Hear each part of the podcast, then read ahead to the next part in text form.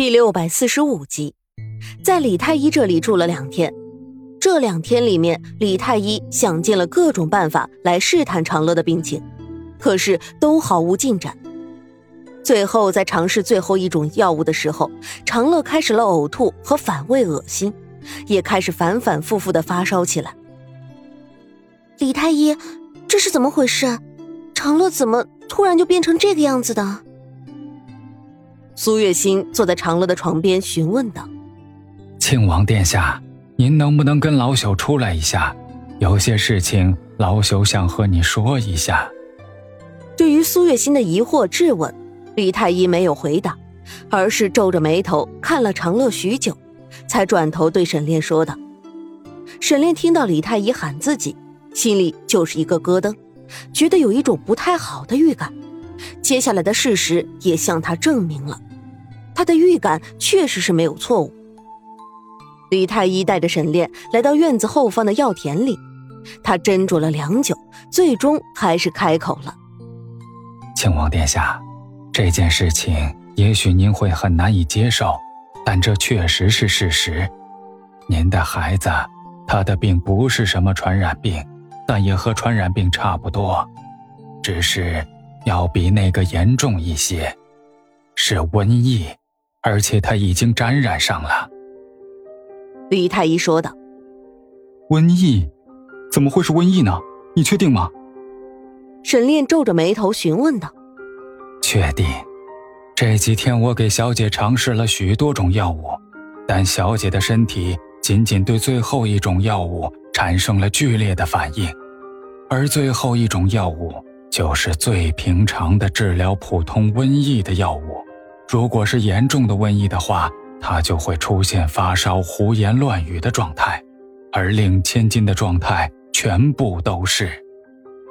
所以老朽确实没有欺骗你，令千金真的是瘟疫，而且这瘟疫的情况还很严重，老朽恐怕也是爱莫能助啊。李太医说道：“爱莫能助，难道？”真的一点办法都没有了吗？沈炼问道。这个，对付瘟疫其实还有一个办法，不过不是治病的。毕竟瘟疫这种东西传染性极强，而且不容易控制，所以平常中处理瘟疫最好的办法就是将感染了瘟疫的人隔离起来，然后把生病重的活埋掉。这样就可以防止瘟疫传播了。李太医有些忐忑的说道：“他发现他每说一句话，沈炼的脸色就越是黑下去一分。等到他最后说完，沈炼的脸色已经可以和锅底媲美了。当然了，这也只是一个建议罢了。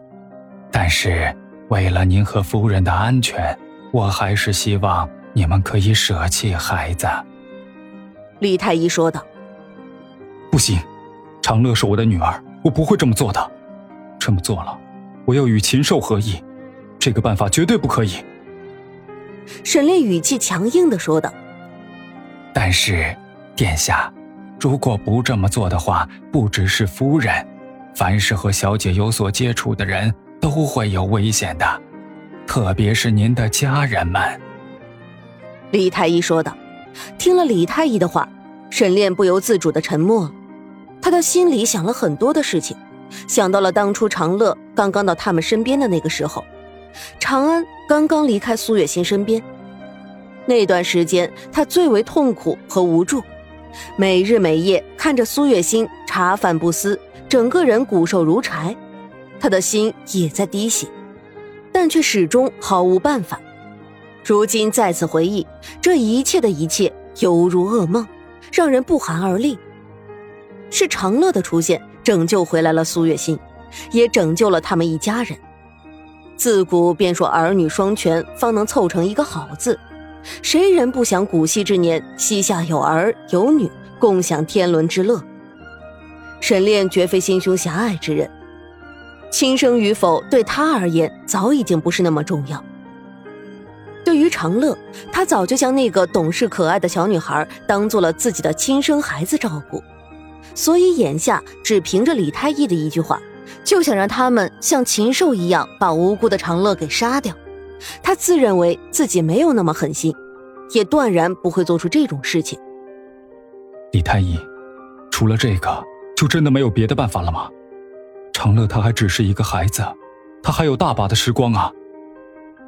沈炼皱着眉头，心如滴血的说道：“唉，殿下，您与我有恩，如果有办法的话，哪怕只有微乎其微的治疗希望，我都不会不尽力的。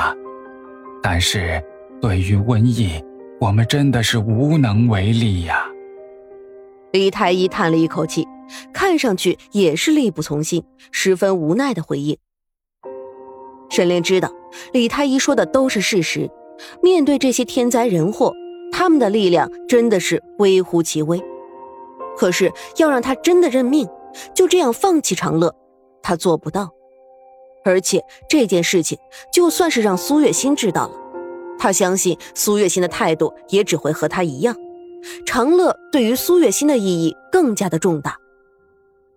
殿下，我知道。长乐对于您很重要，但是瘟疫这种病情，如果不好好的控制的话，影响力太大了。所以我还是希望您能理性一点儿。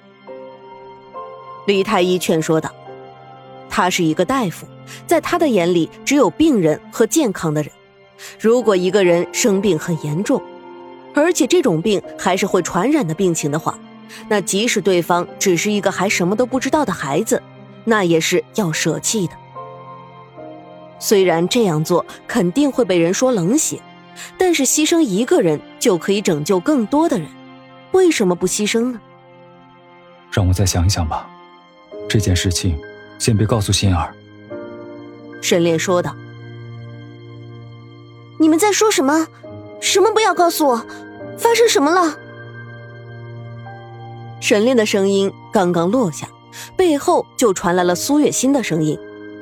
原来苏月心一直在房间里照顾长乐，但是也不知道是不是最近的药的效果，长乐没多久就睡着了。苏月心一个人在房间里等待了好久，都没有等到李太医和沈炼回来，他这才出来找寻的，却没有想到，刚走到这里，就听到了对方要瞒着自己的对话。心儿，你怎么出来了？长乐呢？沈炼转过身，看着苏月心，飞快的调整好自己的情绪，说道：“长乐睡着了，我就出来看一看。我听到你们在说要瞒着我什么？究竟发生什么事情了？为什么要瞒着我？”苏月心询问道：“没什么，我们刚刚在说别的事情呢，没有什么要瞒着你的。”沈炼脸上的表情很平静。丝毫也不像是在说谎的样子，可惜苏月心太了解他了，他的每一个表情，苏月心都能读懂他的意思，更何况他在说谎。沈炼，你在骗我，告诉我究竟发生了什么事情？你们刚刚究竟在说什么？是不是关于长乐的？长乐他究竟是怎么了？为什么你们要瞒着我？苏月心追问道。心儿，沈炼想说什么，最后却只能说出了这么一句话：“沈炼，告诉我，长乐是我的孩子，我有权利知道他的一切事情。而且，你现在瞒着我，又能有什么用呢？总有一条线，你还是会知道的，不是吗？”苏月心看着沈炼的眼睛，无比认真的说道：“你，唉。”算了，我可以告诉你，但是心儿，你要保证，你听了之后一定要冷静，好吗？沈炼最后还是叹息了一口气，答应了。好，你说吧，我已经做好了最坏的打算了，我能承受得住。苏月心闭了闭眼睛，深深的吸了一口气，再次睁开眼睛的时候，里面已经满是冷静了，说道。